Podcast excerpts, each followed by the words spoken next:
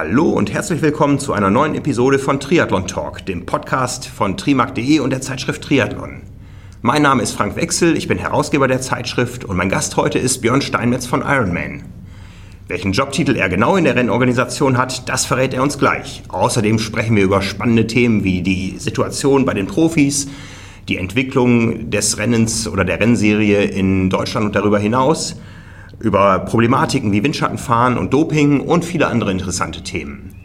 Schön, dass ihr mit dabei seid und viel Spaß beim Zuhören.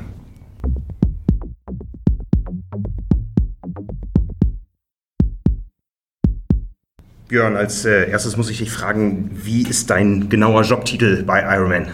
Ja, ist immer komischerweise immer die gleiche Frage, die gestellt bekommen. Also offiziell bin ich Regional Operations Director Central Europe und Managing Director der Ironman Germany GmbH. Heißt im Prinzip, ich bin als Regionaldirektor verantwortlich für die zentraleuropäischen Länder. Bei Ironman ist das Italien, Deutschland, Niederlande, Belgien, Luxemburg. Alles, was dort stattfindet, läuft unter der Region Zentraleuropa, deswegen eben Regional Director. Und ich bin natürlich auch Managing Director, klassisch Geschäftsführer der Ironman Germany GmbH. Und so ist mein Titel. Aber im Prinzip kannst du auch Björn zu mir sagen, Frank. Gut, bleiben wir beim Björn und Frank. Ähm, welchen Stellenwert hat denn Deutschland und Europa so insgesamt im äh, weltweiten Ironman-Circus, der ja aus den USA gesteuert wird? Also äh, im Meer, also unsere Region European Middle East South Africa hat schon einen sehr hohen Stellenwert. Wir sind neben Nordamerika der wichtigste Markt für Ironman und da auch speziell natürlich der deutsche Markt mit dem Markt in UK. Wir bilden schon so ein bisschen diese, diese die Flagship-Events auch ab und wir sind auch im, im, äh, in diesem ganzen Bereich schon diese, die, die, Kern, die Kernregion.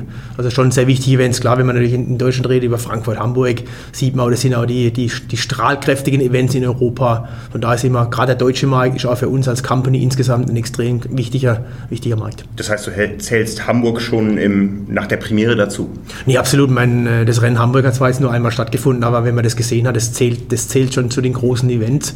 Und äh, das ist auch schon für uns ein ganz, ganz wichtiges, wichtiges Flaggschiff-Event inzwischen geworden. Ich habe äh, gestern oder heute in sozialen Medien noch gesehen, ihr sucht noch ein paar Starter für Hamburg. Also ihr seid fast voll. Wir sind tatsächlich fast voll. Wir haben jetzt 50, 60 Startplätze noch. Also die Zahlen wechseln ja. Oder ich kriege, ich habe halt keine hundertprozentig aktuelles Update. wir sind kurz vor Sold Out, aber noch nicht ganz ausgebucht. Wir brauchen noch ein paar Teilnehmer.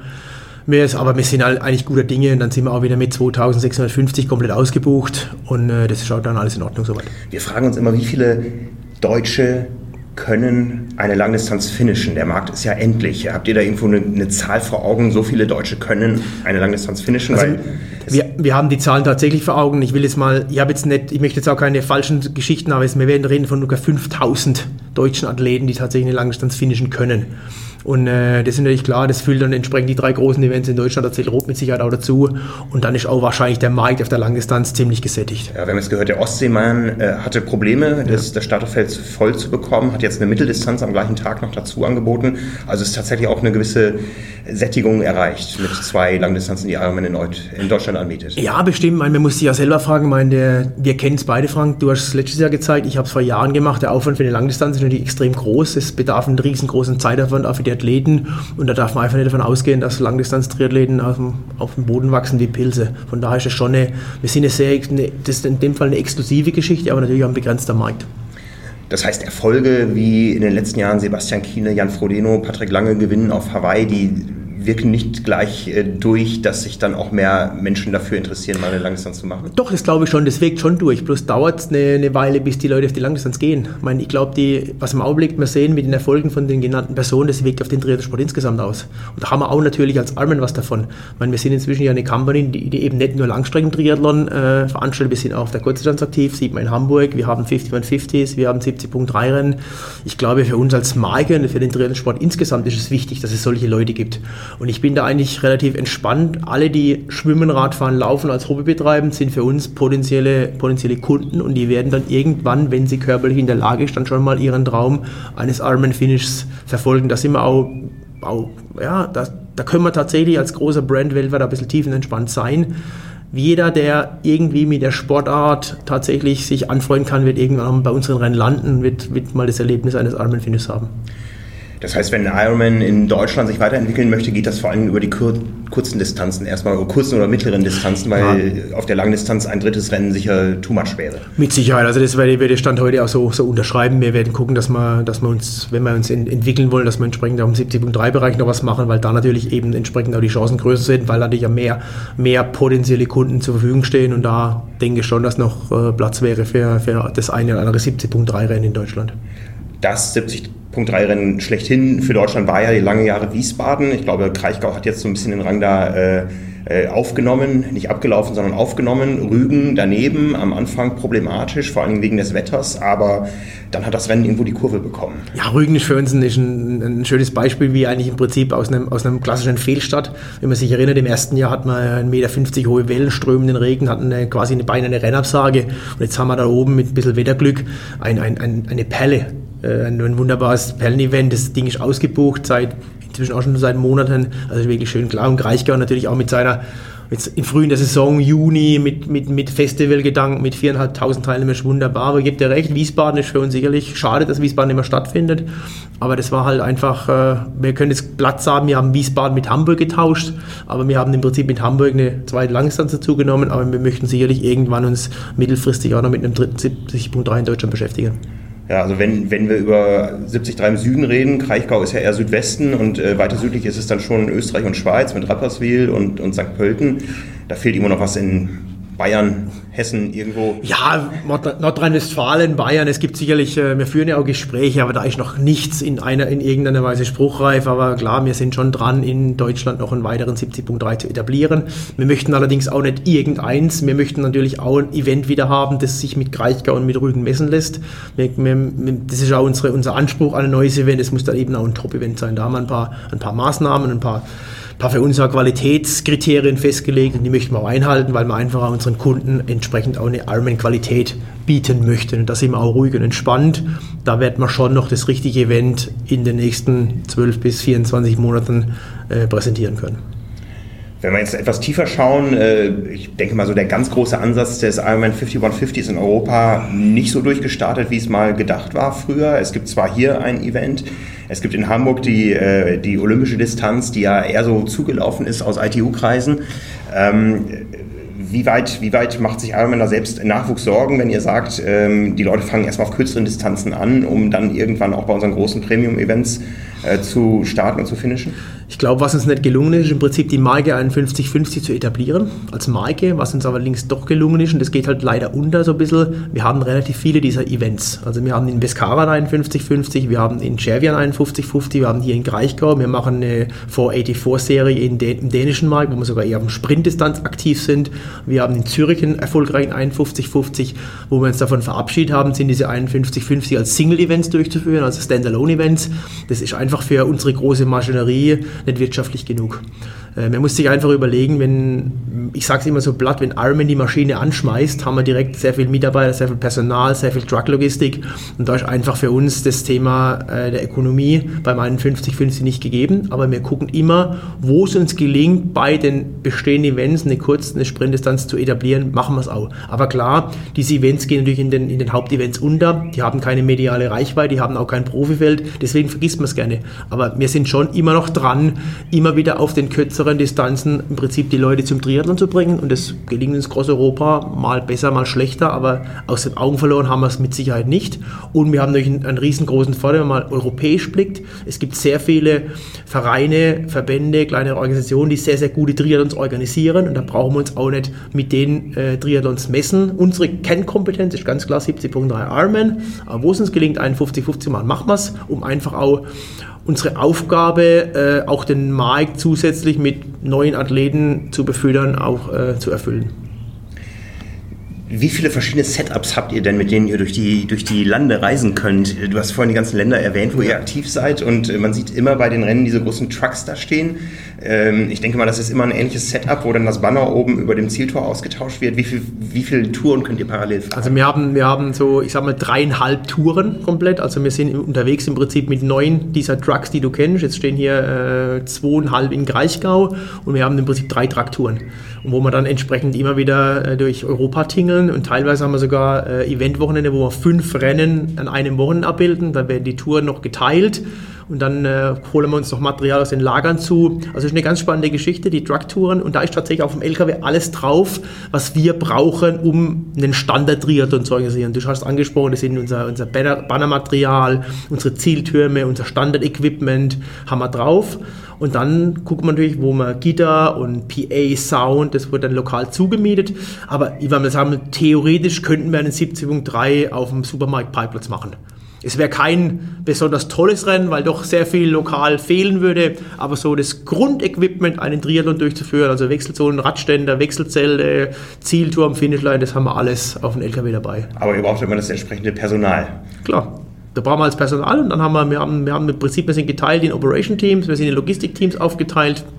Wir haben Sales-Leute, Sales-Teams, Marketing-Teams, im Prinzip sind wir, immer, wir 168 festangestellte Mitarbeiter in Europa und diese 168 rocken die Show und holen sich dann immer entsprechend lokale Kontakte hier dazu. Wir sitzen jetzt, wir sitzen jetzt hier im Kraichgau, hier sind im Kraichgau sind seit 14 Jahren die gleichen Leute im Hintergrund für uns tätig. Das sind alles ehemalige, also sind immer noch meine Freunde, die halt aus der Region kommen und die unterstützen uns dann lokal. Und so funktioniert es groß Europa. Das, das, das, das Kern-Equipment kommt Ironman, bringt, bringt Ironman mit dem Kernpersonal und dann holen wir uns lokal Support, sei es von Triathlon-Vereinen, sei es von Bekanntenkreisen und dann die, stemmen wir die Show. Wie viele von euren festen Mitarbeitern äh, sind deswegen so affin, weil sie selber Finisher sind? Eine genaue Zahl habe ich eigentlich gar keine, aber was, was ganz spannend ist, wir haben äh, viele Mitarbeiter auch in Niederbach sitzen, die haben mit Triathlon überhaupt nichts zu tun gehabt und nach einem Jahr Ironman sind sie plötzlich Finisher geworden.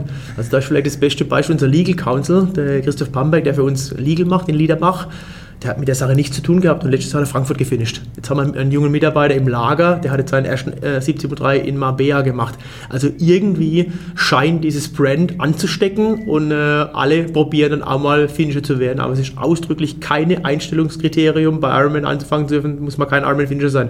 Mir wird dann schon automatisch zu einem. du hast auch gerade gefinisht, habe ich gesehen, äh, bei einem Rennen, was äh, nur in Anführungszeichen 73 war, aber so hart wie ein ganzer Ironman, weil das Wetter absolut anti-Triathlon in der Tat, war. In der Tat, ich habe nach, ich würde mal sagen, genau weiß nicht, so sieben, acht Jahre Triathlon-Abstinenz habe ich in Aix-en-Provence vor zwei Wochen den, den, den 70.3 gefinisht.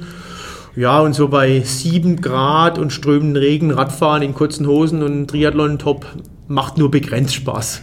Aber es war, es war, es war sehr hart, aber irgendwie hat man dann auch, wenn man im Rennen steckt, wieder Spaß an der Sache und irgendwie zieht man es dann durch. Und äh, es war, war mal wieder ein tolles Erlebnis, ein 70-3 zu finishen, aber das Wetter, das Wetter kann besser werden. Und äh, Andi Böcher hat ja gewonnen und hat eben auf der Pressekonferenz auch davon gesprochen, dass sich jetzt doch eher auf die 24, 25 Grad am Sonntag freut. Das war eine enorm hohe Aussteigerquote auch da? Äh, tatsächlich über 500 sind ausgestiegen. Es war Vielleicht kann ich mal kurz, kurz sagen, es war der Wetterbericht, hat quasi so eine, so eine Top-Down-Temperatur reportet, dass quasi im Tagesverlauf Regen kommt, die Temperaturen runterstürzen. Wir hatten beim Schwimmstart morgen 16, 17 Grad, also alles Tudo Bene, 8, 37 Schwimmstart. Und dann kam quasi war ja Rolling Start, also alle, die früh im Wasser waren, hatten länger besseres Wetter und ich war dann, ich war so in Position 250, bin ganz gut zurechtgekommen und ich hatte tatsächlich nur, nur Steigregen die letzten 20 Kilometer. Meine Frau, die aber auch im Rennen war, ist eine halbe Stunde nach mir gestartet, die hatte Steigregen über 50 Kilometer. Das heißt, hinten raus sind dann relativ viele ausgestiegen, haben sich dann in die Restaurants verzogen, wurden in Privathäuser, wir haben sie dann, mit, wir haben sie dann von Armen mit Bussen abgeholt, aber es war ein wirklich spektakuläres sehen, aber wenn man, wenn man natürlich als Age-Group in so ein Rennen geht und es hat nur eben diese 7 Grad und Steigregen, dann muss man sich ja überlegen, wie sinnhaftig macht es tatsächlich, ist es tatsächlich noch zu finishen oder ist es in dem Fall mal besser, aus Gesundheitsgründen auszusteigen. Das haben tatsächlich in Exxon über 500 getan und haben das Rennen nicht beendet. Es war, war schade für das Rennen, weil Exxon ist ein tolles Setup, eine tolle Gegend. Aber klar, wir sind selber Outdoor-Sportler, bei strömendem Regen macht es nur begrenzt Spaß. Wenn es nur so wäre, das Spiel hat 90 Minuten und das Runde ist der Ball, wäre es langweilig. Ne? Absolut, das gehört auch dazu. Mein, am Ende des Tages werden die Heldengeschichten erzählt von den großen Rennen. Äh, als ich damals zum ersten Mal Hawaii gemacht habe, 2000, war der Wind so stark wie nie zuvor und er wird dann nie wieder so stark werden wie damals. Also alle, die jetzt erzählen, es war starker Wind, 2000 war am stärksten Wind. Und das ist ja ganz klar, mein, wir leben unseren Sport aus Leidenschaft und diese Rennen gehören dazu. Und über diese Rennen reden wir viel, viel länger wie über die ganz normalen 23 Grad Sonnenscheinrennen, wo alles easy war. Die, aber das wissen wir beide selber am allerbesten. Macht dir sowas Angst oder habt ihr so feste Routinen, äh, dass ihr immer wisst, äh, wie ihr handeln müsst, wenn irgendwo auf einmal auch ein Gewitter aufzieht oder sowas? Also Angst macht es mir mit Sicherheit keins mehr. A, haben wir, haben wir Routinen, A, haben wir, haben wir hervorragende Teams. Man muss einfach sehen, wir als Operation Team machen 10 Ironmans pro Jahr als Organisation. Sprich, wenn ich, mal, wenn ich mal fünf Jahre dabei bin, so wie ich jetzt fünf Jahre bei Ironman bin, habe ich 50 Ironman-Events durchgezogen. Das ist einfach eine, eine, so, eine hohe, so einen hohen Erfahrungswert wir können mit allen Situationen umgehen. Also wir wissen immer, was zu tun ist und wir haben natürlich auch die Leute draußen, die das wissen. Und das beruhigt uns und da kann ja auch im Prinzip unsere Athleten beruhigen. Ihr seid schon gut aufgehoben bei uns. Bei aller Kritik, die Ironman manchmal erfährt, aber wir haben schon einen sehr, sehr hohen Erfahrungswert und uns, uns schockt nichts. Es gibt also, ich kann mir nichts vorstellen, was wir nicht schon erlebt hätten. Wir haben auch schon Schnee gehabt, wir haben Erdrutsche schon überwältigt, wir haben schon Starkregen-Events gehabt, wo wir das Schwimmen, Schwimmen um eine Stunde verschieben müssen. Also Angst macht man es nicht mehr, aber man muss auch sagen, man muss immer aufmerksam sein, weil Routine ist gefährlich. Aber da werden wir immer wieder alle acht Tage, alle 14 Tage wachgerüttelt. Und es ist auch für uns im, im, Management sehr wichtig, dass wir unsere Mitarbeiter entsprechend in diese Richtung briefen, dass immer Obacht, Obacht, Obacht, Obacht, immer Aufmerksamkeit. Weil wir, wir haben natürlich immer wieder 2.500, 3.000 Athleten, die sich auf uns verlassen und wir haben immer ein Sicherheitsrisiko. Und für uns ist das Allergrößte, klar wollen wir Profiathleten, tolle Bilder, aber es wichtig ist, dass alle gesund und heile an der Finishline ankommen. Und lieber mal 10 Minuten langsamer, aber gesund und heile. Wie viel Verantwortung äh, könnt ihr den Athleten da abnehmen? Ja, der Athlet meldet sich an. Äh, in Deutschland muss er keinen Gesundheitscheck machen. Ja, ihr kennt diese Menschen nicht. Äh, habt ihr da schon Dinge erlebt, dass ihr sagen musstet, sorry, wir möchten bitte, dass du aussteigst aus dem Rennen, weil wir sehen, dass du dich gefährdest? gefährdest? Das können wir natürlich äh, schlimmerweise erst auf der Raten auf der Laufstrecke feststellen, wenn tatsächlich dann die, die wenn, wenn wir auch medizinisch oder wenn wir auch optisch zugreifen können. Aber ich glaube, das möchte jetzt auch nur, das kann ich auch nicht nachweisen, das ist für mich mein persönliches Gefühl, ich glaube, das Schwimmen, das wir beim Triathlon vorschalten, schützt uns unheimlich. Weil ich glaube, es ist für viele doch eine Herausforderung, äh, beim 70 nur 1,9 Kilometer zu schwimmen oder beim Ironman 3,8 Kilometer zu schwimmen. Ich glaube, die Leute überlegen schon, sind sie in der Lage, das zu tun. Die Leute wissen schon, wenn ich mal beim Laufen nicht mehr kann oder beim Radfahren nicht mehr kann, bleibe ich einfach stehen. Beim Schwimmen kann ich nicht stehen bleiben. Und ich glaube, dass das unsere Sportart schützt, so ein wenig, dass wir dort eben vielleicht ein geringeres Risiko haben, wie einfach nur beim Marathon laufen, weil ich glaube, die Leute melden sich schneller zum Marathon an, weil man das stellt man sich leichter vor, wie zu einem Triathlon, weil wir einfach schwimmen. Und das meine ich für uns ganz gut. Und dann machen wir viel Aufklärung, viel Gespräche. Und klar, medizinischen Test gibt es in Deutschland nicht, haben wir in Frankreich, haben wir in Italien, wo man einen medizinischen Test vorweisen muss, aber ich glaube, über unsere Kommunikation und über alles wissen die Leute schon einzuschätzen, was auf sie zukommt im Triathlon insgesamt. Und da redet man auch nicht von Ironman, da redet man von Triathlon in der, in der ganzen weltweit. Andersherum, wenn beim Schwimmen was passiert, dann ist die Gefahr größer, dass es dann fatal aus, auch ausgehen kann, weil man nicht als Helfer Ab es gleich sieht oder absolut, mein ab, absolut ist ja, das ist ja das ist ja für uns. Wir haben ja da auch klare, klare Sicherheitsprotokoll, klare Abläufe. Für uns ist Swim Safety das Allerwichtigste. Also für mich ist ja immer die erste wichtige Botschaft, wenn ich unterwegs bin, wenn ein Rennen läuft, äh, sind alle aus dem Wasser. Und da haben wir auch ein Protokoll. Also wenn jetzt am Sonntag äh, mein Mitarbeiter, der Lukas, der zuständig ist, mir Swim, Swim Safety meldet, sprich alle sind aus dem Wasser, dann ist für mich das erste, die erste Aufgabe direkt eine SMS oder eine Nachricht an den USA zu schicken. Also ich muss meinem Chef Shane Factor, unserem CEO, sofort melden, dass alle in Kraichgau aus dem Wasser sind. Das machen wir auch weltweit. Also das, da haben wir ein klares Protokoll. Es gibt da überhaupt kein Vertun. Das ist wichtig, das muss gemeldet werden, dass, dass sofort alle im Unternehmen wissen, wir haben keinen im Wasser, müssen keinen im Wasser suchen, wir haben keinen schweren Unfall. Das ist für uns ein ganz, ganz wichtiges Teil unseres, unseres Protokolles. Ein Prozedere, was ihr da eingeführt habt, um das Schwimmen sicherer zu machen, ist ja der Rolling Start. Der gefällt manchem Hardcore-Triathleten nicht, der auf den Massenstart schwört, der in der Regel dann vielleicht auch besser schwimmt, sich da absetzen kann. Gibt es darüber noch Diskussionen oder ist das jetzt akzeptiert in der Szene? A ist akzeptiert und B wird inzwischen kopiert. Also inzwischen haben auch andere Veranstalter äh, gesehen, dass der Rolling Start durchaus nur Vorteile bringt. Also äh, und das, ich, für uns gibt es da keine Diskussion mehr. Äh, der, wer mal so einen Rolling Start erlebt hat, ich kenne die Argumente, es ist kein, kein richtiger Triathlon mehr, es ist kein Wettkampf, aber es ist einfach ein viel, viel sicheres und entspannteres Schwimmen. Und am Ende des Tages kämpfen wir als Age-Gruppe auch nicht gegen, gegen einen, sondern wir kämpfen gegen die Zeit. Und da spielt es überhaupt keine Rolle, ob ich meinen Gegner direkt vor der Brust habe oder ob ich einfach mich selber so schnell wie möglich Richtung Finishline begebe. Und es ist tatsächlich, es ist einfach ein Sicherheitsaspekt. Ich kann die Felder besser beobachten, die Sicherheitskräfte können besser zugreifen, ich kann mit meinem Kanu näher ran an die Schwimmer, ich habe eben diesen Pult nicht mehr. Und von daher gibt es da eigentlich keine Diskussion mehr. Rolling Start ist Standard inzwischen und wird sich auch nicht mehr ändern. Und er sorgt dafür, dass das Starterfeld schon vor dem Start entzerrt wird. Ja. Absolut. Wir haben es jetzt ja gerade gesehen mit der Diskussion in Hamburg, weil wir, jetzt, wir haben ja bekannt gegeben, dass wir den Rolling Start verlängern, dass wir eine Entzerrung in den, in den, in den Feldern machen. Da haben wir uns Gedanken drüber gemacht. Das kann man mit, der, mit, einer, mit einer Normalverteilungsformel ganz gut rechnen. Wann kommen Athleten äh, aus, dem, aus dem Wasser? Und diese Entzerrung der Felder funktioniert. Wir haben, wir haben darüber Statistiken gezogen. Wir reden mit, den, mit den Referees. Der eine oder andere Athlet denkt zwar, das bringt alles gar nichts, aber das, ist nicht, das entspricht nicht der Wahrheit. Rolling Start sorgt für eine Entzerrung und Rolling Start sorgt dafür, dass auch auf der Radstrecke eben diese große Pulkbinde unterbunden wird. Es ist nicht, äh, Rolling Start sorgt nicht dafür, dass kein Windschatten mehr gefahren wird, aber Rolling Start sorgt dafür, dass die Kampfrichter aktiv zugreifen können. Die Kampfrichter können jetzt erkennen, wer Windschatten fährt. Wir kennen alle die Bilder, äh, dass es große, große Pulks gibt mit 60, 70, 80 auf einem Haufen, da kann auch ein Kampfrichter nichts machen. Aber beim Rolling Start werden die Felder zerlegt und die Kampfrichter können proaktiver vorgehen. Und wir haben auch die Möglichkeit, das ist auch von der DTU, von den Referees bestätigt, es gibt einfach, inzwischen können wir mehr Zeitstrafen aussprechen, weil einfach entsprechend das äh, besser gesehen wird. Es gab ja große Diskussionen jetzt um den Ironman in Texas. Flache Radstrecke, ja. große Dichte und auf einmal wurden die ganzen Referee-Motorräder von der Strecke genommen, weil es sogar für die zu voll war. Äh, wie weit wird das Problem in Deutschland anders gesehen als in den USA? Das liegt an Personen wie mir, das im Prinzip zu reporten und immer wieder zu sagen, äh, Leute, achtet auf die Qualität und äh, achtet darauf, dass entsprechend auch die, auch die Qualität weltweit eingehalten wird. Wir sind eine große globale Company, wir haben natürlich auch unterschiedliche Angehensweisen und klar möchten wir natürlich als Ironman, dass unsere globalen Regeln eingehalten werden, aber klar, man kann auch nicht alles kontrollieren, aber es liegt an mir und an meinen Kollegen aus dem europäischen Management, das immer wieder zu adressieren, achtet drauf. Was natürlich auch klar ist, wir hatten natürlich in anderen Ländern unterschiedliche Herangehensweisen. Auch die Athleten haben ein unterschiedliches Verhalten.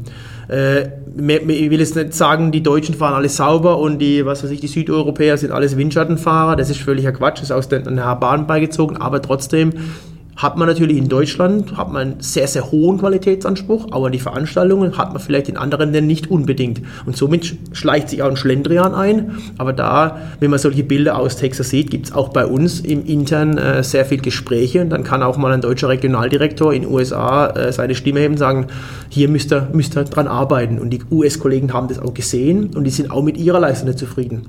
Natürlich äh, muss das alles nachgearbeitet werden und es gibt da nie eine Standardlösung, aber wenn große, wenn es Probleme gab bei solchen Rennen, wird das auch bei uns intern diskutiert. Also wir, wir nehmen nichts hin und dafür gibt es eben entsprechend unsere Management-Calls. Wir haben auch einmal im Jahr ein globales Leadership-Meeting, das war jetzt gerade vor vier Wochen, war in Tampa, da werden solche Dinge besprochen. Aber mir muss auch eins klar sein, auch ein ein Steinmetz aus Deutschland kann nicht äh, einfach nach USA gehen und sagen, hier, wir sind die Schlaumeier, wir wissen alles besser, sondern auch die amerikanischen Kollegen haben extrem viel Erfahrung. Auch die machen zehn Rennen im Jahr. Aber ich glaube, in der großen Company muss es uns gelingen, immer wieder versuchen, auf solche Dinge einzuwirken, zu verbessern, aber im Kleinen zu verbessern. Ich sage es immer so, Ironman ist ein sehr, sehr großer Tanker, der läuft voran, aber so einen großen Tanker rechts und links abbiegen ist auch schwieriger wie so ein kleines Schnellboot. Aber es liegt an uns, dass wir immer wieder gucken, dass die Qualität hochgehalten wird. Machen wir. Wir haben ja allen voran das Rennen in den, in den USA auf Hawaii, die Weltmeisterschaft mit gefühlt jedem Jahr 100 Startern mehr, mit einer immer höheren Leistungsdichte. Das sind alles qualifizierte Athleten, die da starten. Äh, und da gibt es den Massenstart noch, ohne Rolling Start. Ja. Das ist zwar inzwischen aufgeteilt zwischen Profi-Männern, Profi-Frauen, Age-Group-Männern, Age-Group-Frauen, aber die große Masse sind die Age-Group-Männer.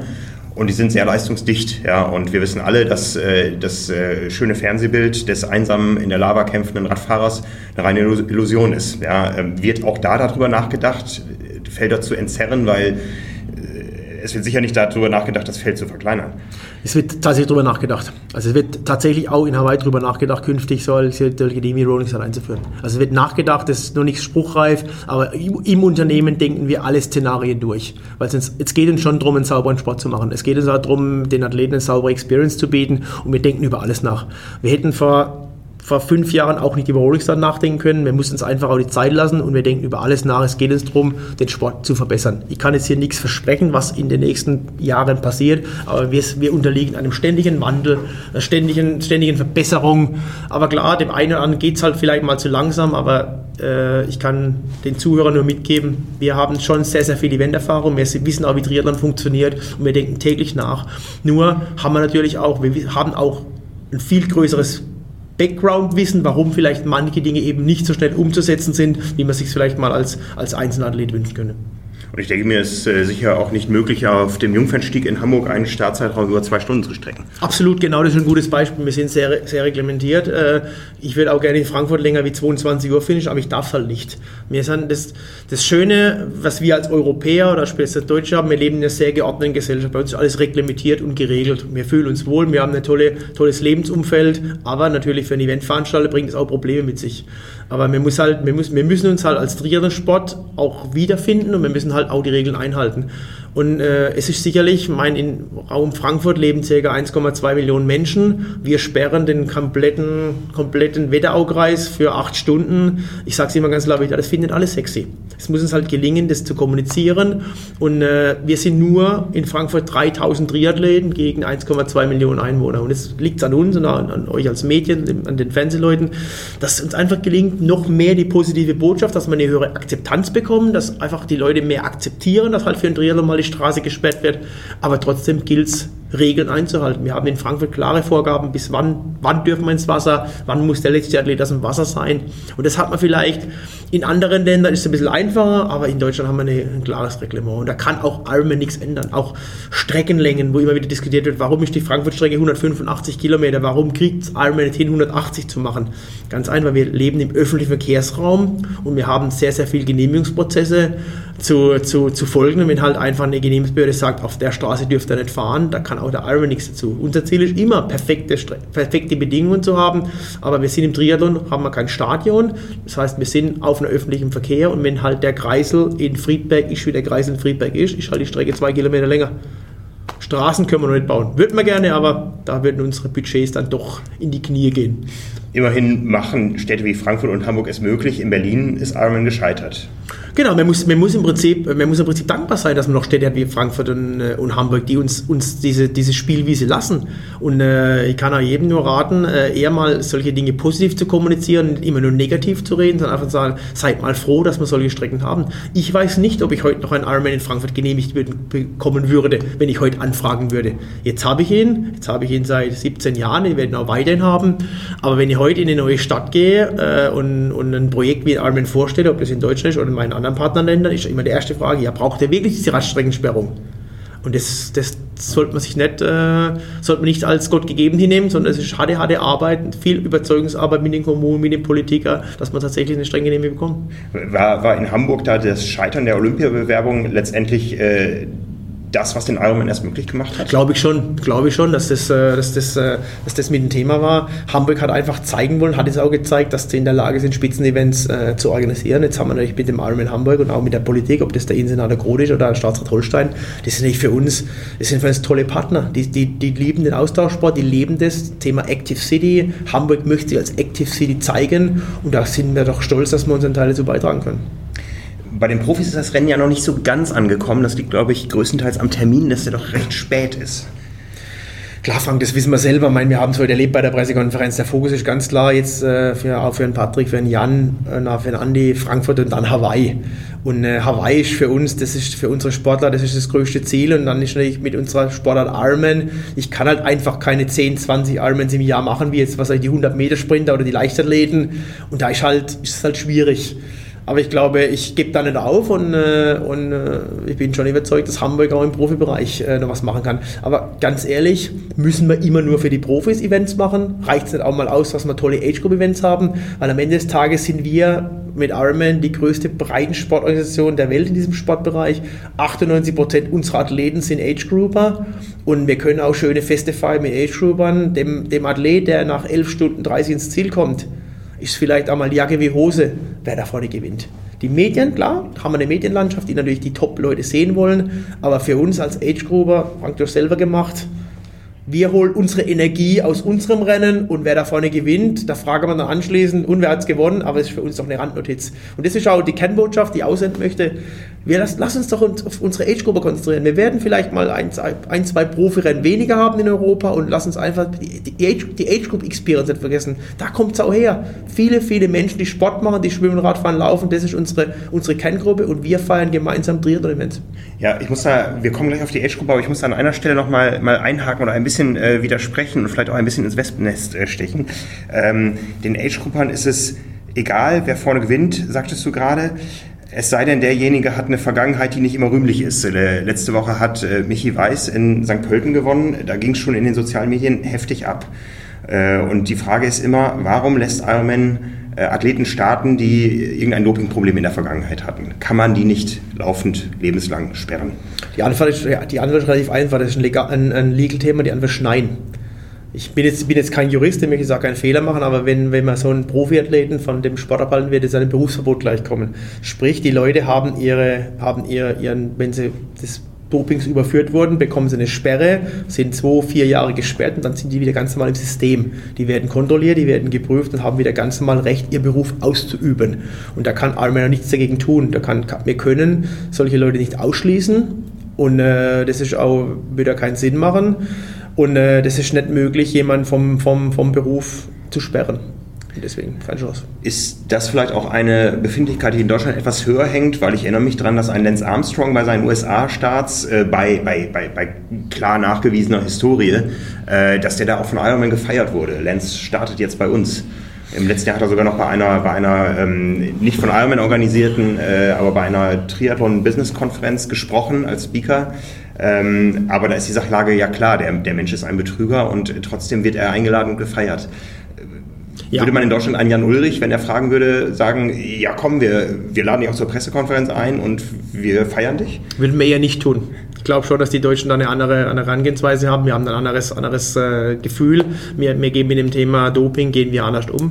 Und äh, das wird in Deutschland eher so schwierig werden. Das ist, liegt an unserer Mentalität, ist auch gut so. Wir bannen sowas eher.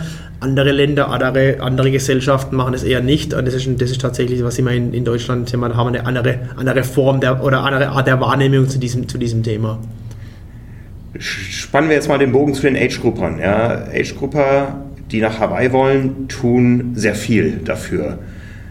Besteht nicht auch da die Gefahr oder die Vermutung, dass der eine oder andere mehr tut als andere? Die Vermutung ist immer da. Wir sind ein Austauschsportler, was wir, wir können im Prinzip nur äh, A, können wir testen und B, können wir aufklären. Aktuell haben wir jetzt gerade äh, eine, eine, Kampagne gelauncht, die wir jetzt schon seit drei, vier Jahren machen mit der DTU zusammen. Das äh, ist unsere, unsere Anti-Doping-Kampagne, das ist eine Aufklärungskampagne. Im Prinzip können wir immer nur sagen, seid fair zueinander, haltet euch an die Regeln und haltet euch an eure eigenen Regeln. Es bescheißt sich jeder selber. Es, äh, aber man kann das nicht ausschließen. Und äh, unser Job ist aufzuklären, aufzuklären, aufzuklären. Und da tust du einen tollen Job, Frank. Wir, wir machen was, alle anderen Kollegen in den Medien machen einen Job. Wir können im Prinzip nur sagen, seid fair zueinander, guckt, dass er, guckt, dass, dass es geht. Man kann ohne Doping nach Hawaii kommen. Ich habe es bewiesen, du hast bewiesen. Das, was, was ich damals genommen habe, war Cola, Weißbier und äh, bei McDonalds ein, ein, Big Mac. Aber es geht trotzdem mit viel Fleiß, mit viel Training. Und äh, Doping ist sicherlich der falsche Weg. Wie weit wird getestet in den Altersklassen? Wir testen regelmäßig. Wir sagen allerdings die Zahl nicht. Das ist auch für uns eine globale, eine globale Politik. Wir, wir, testen regelmäßig alle Altersklassen durch jedes, durch jedes Alter, durch jede Couleur. Es hat nichts damit, wir testen nicht 1 bis 3, wir testen einmal 16, 17, 21. Ein reines, reines Zufallsprinzip, aber wir machen Test und wir haben auch schon Altersklassen Athleten erwischt. Die dann entsprechend gesperrt werden. Genau. Die werden dann entsprechend gesperrt und die können dann auch, aber da auch das gleiche Problem. Äh, auch, auch an, an Altersklassenathleten kann man nicht einfach so aus der Sportart ausschließen, weil die eben den Beruf nicht durchführen. Ist, man hat da relativ schnell bei dem Thema Doping ein Legal-Thema und es ist alles nicht ganz so einfach, wie man sich das quasi so blatt formuliert. Also hat auch das Doping irgendwo eine Lobby und entsprechende Anwälte, die genau. wir alle kennen. Ganz genau, ganz genau. Mit denen wir auch medial schon zu tun haben. Absolut. Auf beiden Seiten. Jeder von uns. Jeder von uns. Wir wissen, über wen, wen wir sprechen. Ja, äh, wir sind beim Thema Age-Gruppe eben, eben stehen geblieben. Ähm, wie, wie groß schätzt ihr tatsächlich den Anteil der Starter auf den Langdistanzen ein, die unbedingt nach Hawaii möchten? Eine schwierige Einschätzung. Ich glaube, träumen tun alle davon. Realistisch können es maximal 10% erreichen und die Top 50, Top 75 erreichen es dann tatsächlich. Aber ich glaube, ich glaub, träumen von Hawaii tut jeder. Ich glaube, wer sich eine, eine Langdistanz antut, der hat irgendwo das Bild im Kopf, vielleicht gelingt mir mal der besondere Tag und ich mache heute meine besondere Leistung Träume von Hawaii. Aber, aber klar, Zahlen sind da schwierig, ich glaube, da kriegt man auch keine ehrliche Antwort, weil jemand, der halt, der halt rangeht und sagt, ich werde in 12 Stunden 30 finishen mit 30 Jahren, der braucht sich keine Gedanken machen über die Quali. Aber ob er nicht davon träumt, wird es uns verraten, ich weiß nicht. Aber ich glaube schon, dass, diese, dass dieser, dieser Mythos Hawaii extrem auf die Marke strahlt und extrem wichtig ist für uns als, als Marke insgesamt und jeder irgendwo den, den Traum hat, mal in Hawaii an der Finish, die Finishline zu erreichen oder mal den Schwimmstadt zu erleben. Wer dort war und ich war da, du warst, du bist x-mal dort, du bist jedes Jahr da, das ist ja, einfach... Ein, das 20. Mal dieses Jahr. Das ist einfach eine, eine sensationelle Atmosphäre und das ist für, für unseren Sport das Größte, was wir haben. Auch für dich selber? Auch für mich selber, auch für mich selber, klar. Ich, ich habe natürlich jetzt, ich habe natürlich einen, einen, einen mehrgeteilten Blick. Ich habe mit der Sportart angefangen, Mitte der 90er, habe dann Thomas Hellregel kennengelernt, der dann 97 Hawaii gewonnen hat. Das war, der kommt aus der gleichen Stadt wie ich, hier aus, aus Bruchsal. Dann habe ich angefangen, dann habe ich eine Quali gemacht. Für mich war das schon damals, als ich zum ersten Mal Hawaii war. Da hatte er auch Pipi in den Augen. Wenn man dann zum ersten Mal mit seinem Rennrad auf diesem Highway in Richtung Harvey fährt, schon was Besonderes. Es war für mich immer wieder was Besonderes, nach Hawaii zu fliegen. Inzwischen war ich geschäftlich dort und mal wieder, mal wieder privat. Und ich träume auch tatsächlich immer noch mal wieder als Athlet in Hawaii zu starten. Und dann musst du dich ja quasi in Frankfurt oder Hamburg qualifizieren. Du kannst ja jetzt nicht den Tourismus, äh, den, dem, dem, Qualifikationstourismus folgen und äh, über eine Mitteldistanz in, in China oder Vietnam äh, das, den Slot lösen. Ja, eine Mitteldistanz geht überhaupt nicht. Also das sind wir Ehrenmänner, Frank. Ich habe es ich schon auf der Langdistanz geschafft und wenn ich mich wieder qualifiziere, qualifiziere ich mich wieder auf der Langdistanz. Tourismus vielleicht doch dann eher, äh, weil äh, Hamburg, Frankfurt, denke ich, habe eher Stadtverbot. Da darf ich nicht starten. Ich habe schon so zwei, drei Rennen im Auge, wo ich es vielleicht mal wieder probiere probieren könnte und wo man dann vielleicht irgendwann in den nächsten ein, zwei, drei Jahren mal wieder eine, eine Qualifikation hat. Ich habe auch schon Andrew Messick darüber informiert, dass er davon träume. Hat er gesagt, ja Björn, trainier mal und dann schauen wir mal, ob das funktioniert. Bei uns ist das anders gelagert. Meine Mitchefin hat mir quasi Startverbot für Hawaii erteilt, wenn ich da mich mal qualifizieren sollte, weil ich, weil ich da arbeiten muss dann. Ja, da kann ich ja mit deiner Mitchefin mal reden. Das können wir ja mal klären beim Glas Weißwein. Also wann greifen wir es an? Sind wir in einer Altersklasse? Nee, zum Glück nicht, Frank. Wir nehmen uns keine Plätze weg. Aber wir können, ich weiß noch, ob wir eine Altersklasse rutschen gemeinsam. Ich bin Jahrgang 73. Ja, ich bin Jahrgang 74. Ist, Au, oh, oh, oh, ab dem nächsten Jahr M45. Ich glaube, wir werden 19 Mal, ich werde es 19 Mal probieren mit der Langdistanz. Für die Quali wird es nicht reichen, aber mal so wieder antesten, was im alten Körper noch drin ist, wird 19 schon passieren. Dann sollen wir es aber absprechen, dass wir nicht beim gleichen Rennen. Ja, ist ja nur, ist ja nur ein Testrennen, Frank. Ist ja nur ein Testrennen. Wie ist es so mit eurer, mit eurer Stammkundschaft? Gibt es, gibt es äh, viele Athleten, die jedes Jahr beim gleichen Rennen die Quali versuchen, bis es dann mal klappt? Gibt es auch. Es gibt alles. Es gibt alles. Wir haben, wir haben Stammkunden, wir haben welche, die Tourismus machen. Also wir haben tatsächlich die, die breite Couleur und äh, Interessanterweise sind es aber immer wieder viele, viele Gleiche, die es immer wieder, wieder tatsächlich packen. Also sicherlich, wer es einmal geschafft hat, schafft es leichter beim zweiten, beim dritten Mal. Ist einfach die, ich sage immer, die wissen halt, wie es geht. Die wissen auch, wie man trainieren muss, die kennen auch die Rennen, die kennen auch ihren Körper sehr, sehr gut. Aber wir haben alle aller Couleur. Bei der halben Distanz beim Ironman 73 liegt das ja so ein bisschen anders. Ich glaube, da ist der, der Run auf die Startplätze stark davon abhängig, wo das Ganze stattfindet. A, wo es stattfindet und B, aus welchen äh, der rankommt dann aus den jeweiligen Regionen. Also wenn jetzt, wenn wir jetzt über, über, über, über, Südafrika, klar, das ist eine, eine sehr interessante Destination, wo man diese stattfindet, da ist der Rand schon relativ groß. Aber ich erwarte, wenn wir jetzt nächstes Jahr in Nizza äh, 2019 die WM haben, dass dort nicht an, aus Europa der Rand noch größer sein wird. Nordamerika immer da, aber Asien, Australia, da werden relativ wenige sich für Nizza interessieren. Es ist immer ein, ja, ein hohen Kostenfaktor verbunden. Man muss da rüberfliegen, ein, zwei Wochen, ist schon auch eine Geldfrage. Aber man kann schon sehen, in den, in den Regionen, wo die WM stattfindet, ist natürlich die Anfrage größer. Also die Europäer waren jetzt äh, nicht ganz so stark vertreten in Chattanooga, weil es halt vielleicht doch nicht diese, obwohl es ein tolles Rennen war, tolle Bilder gezeigt hat, aber klar, man sieht schon, 70.3 ist ein super Format, auch die WM ist ein super Format, das sind tolle Veranstaltungen, aber sie werden immer, immer so region, regionalsweise getrieben. Also bin ich überzeugt davon, für Nizza wird die Qualifikation für Europäer schwerer, wie denn, wenn das Rennen dann wieder irgendwo in Nordamerika sein wird. Die Deutschen, die reisen eher mal ins Ausland, wenn es um längere Distanzen geht. Ja, wir kennen das von den ITU-Rennen, da hat man dann ähm, 300 Kanadier, 400 US-Amerikaner, 500 Briten, 100 Australier, 100 Mexikaner, Brasilianer und 20 Deutsche bei den, bei den Grand, Grand Finals im, im Kurzstreckenbereich dann, in den Age-Group-Rennen. Ja. Und bei der Mitteldistanz wird es ein bisschen mehr, aber der große Run ist auf, auf Hawaii, ja, obwohl es mit deutlich höheren Kosten in der Regel verbunden ist. Woran liegt das, dass die Deutschen für kurze Distanzen sich nicht auf die Reise machen, aber die anderen Länder tun es? Ich glaube einfach, es liegt so ein bisschen auch an, den, an der Entwicklung der letzten, der letzten zehn Jahre. Ich glaube einfach, die Agenturen wie, wie Ironman haben einfach in den letzten zehn Jahren oder ich habe vielleicht 15 Jahren medial einen besseren Job gemacht. Wir, haben, wir konnten vielleicht äh, professioneller an die Sache rangehen. Und der DTU ist vielleicht nicht gelungen, das Thema Kurzdistanz, das Thema Nationalmannschaft, das Thema Reisen so besser zu kommunizieren.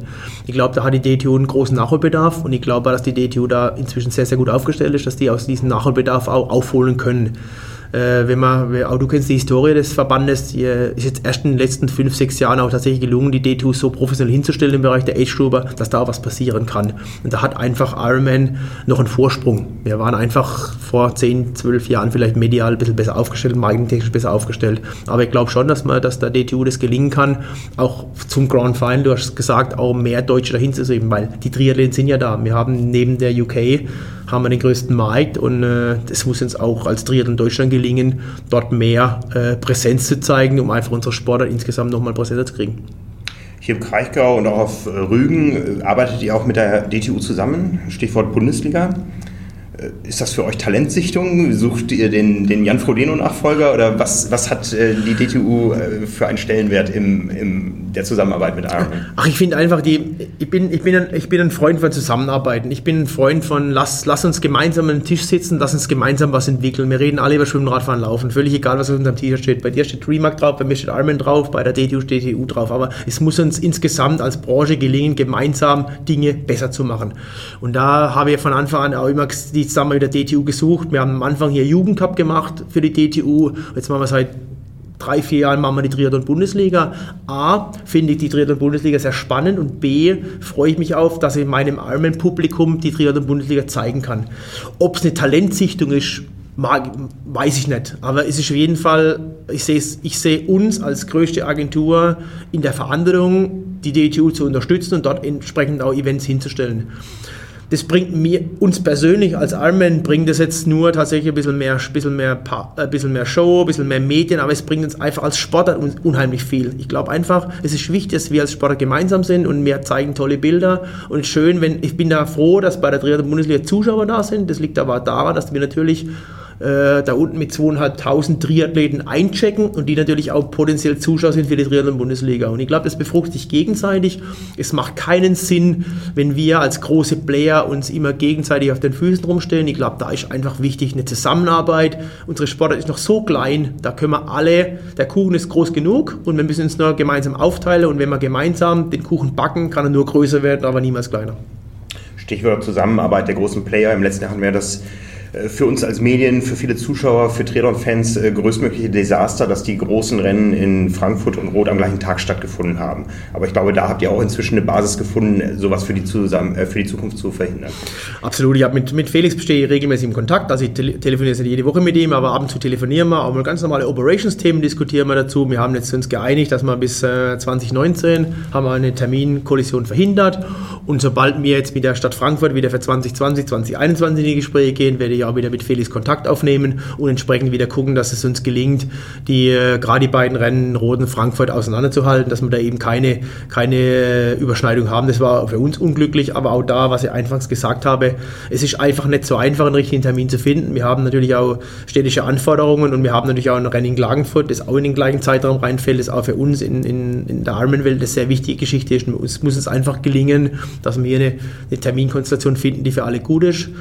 Aber auch wir sind in, in Europa, wir haben im Prinzip, ich sage mal, 22, 23 Wochenende zur Verfügung. Allein wir bei Armin haben 70 Events in Europa, die müssen wir auch irgendwie hinkriegen. Nee, es wird, uns, es wird uns nicht immer gelingen, eine perfekte Welt zu schaffen, aber auf jeden Fall zwischen Felix und mir äh, herrscht eine gute Relationship. Wir telefonieren regelmäßig miteinander, tauschen uns über Themen aus und wir, wir wollen beide daran arbeiten, dass eben solche Dinge nicht mehr stattfinden.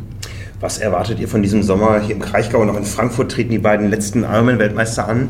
Ja, der drittletzte quasi, der, der Sebastian Kielen nicht. Aber wie wichtig ist das für die Marke Ironman oder was spürt ihr davon auch schon in der Vermarktung der Rennen, dass äh, Patrick Lange und Jan Frodeno in Frankfurt starten?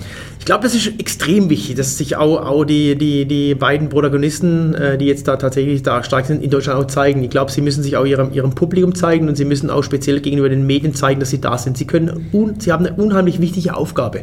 Das sind, das sind die, die, die Stars der Szene und die sollten sich auch dem deutschen Publikum zeigen, speziell den deutschen Medien. Ich, ich glaube, die Konstellation, dass wir eben jetzt Patrick, äh, Patrick und Jan in Greiche haben, dann vier Wochen später nochmal das Duell in, in, in Frankfurt, das ist extrem wichtig. Das ZDF ist hier, das, die ARD ist hier, wir haben die Main, die Main-Fernsehanstalten hier und es, solche Dinge brauchen wir, um unsere Sportart prominent zu machen. Wenn man das mal mit der Formel 1 vergleicht, da fährt Sebastian Vettel gegen, einen, äh, gegen die anderen Jungs jedes Wochenende fahren die Rennen. Das heißt, die Leute kennt man. Und unsere Schwäche ist halt im Triathlon, dass wir halt nur zwei, drei große Rennen haben pro Jahr.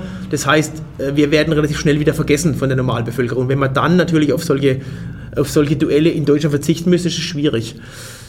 Ich persönlich, äh, und da bin ich vielleicht nicht mit manchen Profiathleten äh, allein. Ich finde einfach, die Athleten der Region müssen in der, in, der, in der Region starten, um einfach ihre Aufgabe für die Region oder für die Länder äh, zu erfüllen. Ich habe nichts davon, wenn ein deutscher, ein deutscher Star irgendwo beim Ironman in Thailand startet oder in Südafrika. Das ist zwar schön, nice to have, aber medial bringt es nicht weiter. Das sind kurze Randnotizen, das bringt ihr in eurem Fachmagazin, aber eine, eine große, große Medienanstalt wird, wird niemals darüber berichten, dass ein Athlet XY den 17.3 in Südamerika gewonnen hat. Ich brauche die deutschen und die zentraleuropäischen Athleten in den Rennen, in den Kennmärkten und dann können wir gemeinsam besser vermarkten. Da haben auch wir gemeinsam mehr davon.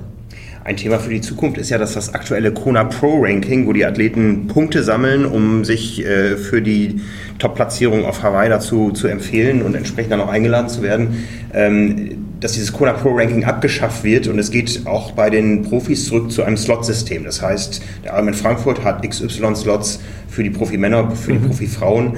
Äh, wie siehst du das? Wie wird sich das auswirken auf die Verteilung der Athleten über die Rennen übers Jahr? Ich glaube, da kann, noch, kann, man noch keine Meinung machen. Was wir, was wir gemacht haben, wir haben so, eine, so ein Fallbeispiel gemacht, da war Paula Newby Fraser sehr stark involviert. Wir haben im Prinzip mal das Kona Pro Ranking daneben gestellt, der letzten zwei Jahre, und haben dazu eine Slot, ein theoretisches Slot-System dagegen gestellt. Wie wenn das Slot-System schon stattgefunden hätte die letzten zwei Jahre. Ich kann nur eins sagen, es wären exakt die gleichen Athleten in Kona gewesen. Also da gibt es plus minus eins. Also vom, vom Prinzip ändert sich für die Athleten nichts. Es sind, werden die gleichen Athleten nach Kona gehen. Aber wir, muss jetzt mal, wir muss jetzt mal gucken, wir müssen halt irgendwie, das perfekte System wird man nie finden, aber ich glaube schon, dass es für die, für die äh, Profiathleten eine, eine höhere Planungssicherheit stattfindet und das Rechenspiel halt auf. Also die müssen nicht mehr so viel rechnen. Das heißt, das System steht noch nicht nee. exakt fest? Das System steht schon fest, aber wir müssen jetzt auch selber, auch selber gucken, wie es wirkt. Und was ich auch angangs gesagt habe, es ist immer, es ist immer alle Systeme befinden sich im Wandel. Wir müssen, wir müssen halt immer mal wieder neue Steps machen und jetzt gucken wir, wie es funktioniert, wie es wirkt und welche, welche Erfolge damit erzielen können. Was würde das bedeuten für so ein Rennen wie Frankfurt? Wie viele Plätze gäbe es? Da hast du mir jetzt komplett auf dem kalten Fuß erwischt. Ich glaube, wir haben zwei, wir haben den, bei den äh, äh, Continental Championship Rennen haben wir zwei Männerplätze, zwei Frauenplätze. Aber es ist ja so, dass dann auch teilweise wieder Kona mit reinzählt in die, in die, in die Slots. Also da muss ich mir so ein bisschen zurückziehen, weil da wird, jetzt, möchte ich jetzt keinen Scheiß erzählen, weil da hast du mir jetzt tatsächlich auf dem, auf dem kalten Fuß erwischt. Bei den Age-Gruppern ist es ja in der Regel so, bei den normalen Rennen 40 Slots, bei den kontinentalen Meisterschaften 80. Mhm. Wird sich daran was verschieben? Weil Ironman ist ja weltweit am expandieren. Es wird sicher irgendwann mehr Rennen in China geben ähm, oder überhaupt in Asien. Äh, mehr Rennen mit der gleichen Anzahl Slots würde bedeuten, Kona wird noch voller. Da wird es eher in die Richtung gehen, dass die Slots weniger werden. Weil Kona, wie du schon gesagt hast, wir sind natürlich in Kona limitiert und, äh, und im Augenblick haben wir, denke ich, noch ganz, das ganz gut im Griff, aber es wird eher dann wieder weniger Slots geben pro Rennen. Aber das ist halt, wenn ein Markt wächst und wenn man halt eine limitierte Weltmeisterschaft hat, muss man das halt entsprechend auch, auch korrigieren. Es wird sicherlich für die Age-Gruppe nicht einfacher, nach Kona zu kommen. Das liegt aber einfach daran, dass viele, viele Leute mehr diesen Sport ausüben. Wenn wir, wenn wir 15 Jahre zurückblicken, haben wir in Europa zwei Ironman-Rennen gehabt, drei Ironman-Rennen, inzwischen haben wir 17. Also es ist einfach, einfach, es machen mehr Leute Triathlon es machen, es sind, machen mehr ambitionierte Triathlon, die Sport für die Age Group wird härter, aber am Ende des Tages soll es eine Weltmeisterschaft sein und sollen auch nur die Besten hinkommen. Und die wird auch in Hawaii bleiben. Also ich habe jetzt nichts anderweitiges gehört. Es also, sei denn, der Hualalai bricht auch noch aus. Keine Ahnung, wenn die, äh, mein, der Kieler ist jetzt relativ entspannt, das ist noch weit weg von der, von der äh, Lauf- und Radstrecke, von daher noch, noch entspannt.